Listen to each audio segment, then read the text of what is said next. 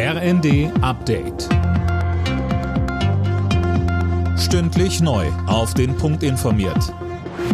Ich bin Dirk Jostes. Guten Tag.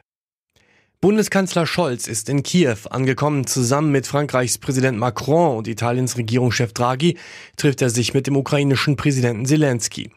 Der ukrainische Botschafter in Deutschland, Melnik, hat klare Erwartungen an den Besuch des Kanzlers. Er sagte bei NTV. Dass er auch sich äh, klar positioniert äh, beim Thema Lieferung schwerer Waffen, äh, aber auch natürlich beim Thema EU-Mitgliedschaft. Es geht jetzt um den Kandidatenstatus. Nächste Woche sollte der Europäische Rat entscheiden und da spielt Deutschland eine Schlüsselrolle. Die deutschen Panzerhaubitzen können in die Ukraine verlegt werden. Wie Verteidigungsministerin Lamprecht im ZDF sagte, ist die Ausbildung der ukrainischen Soldaten fast abgeschlossen. Außerdem sollen ab Ende Juli Mehrfachraketenwerfer an die Ukraine geliefert werden.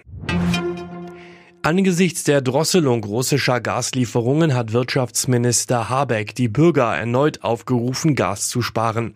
In einer Videobotschaft auf Twitter sagte er, jede eingesparte Kilowattstunde helfe. Die Lage sei ernst, die Versorgungssicherheit aber nicht gefährdet. Was wir lernen, ist, dass das Vergessen, dass in der Ukraine ein Krieg ist, dass wir irgendwie in einem Sommer leben, der normal ist und wo alles so weitergehen kann, tückisch sein kann. Wir müssen wachsam sein, wir müssen konzentriert weiterarbeiten. Vor allem dürfen wir uns nicht spalten lassen. Denn das ist, was Putin vorhat den europäischen Energiemarkt uns zu verunsichern und dann gegeneinander aufzubringen. Das darf ihm nicht gelingen. Ein Großteil der Deutschen bevorzugt Online-Händler, die auf Nachhaltigkeit setzen.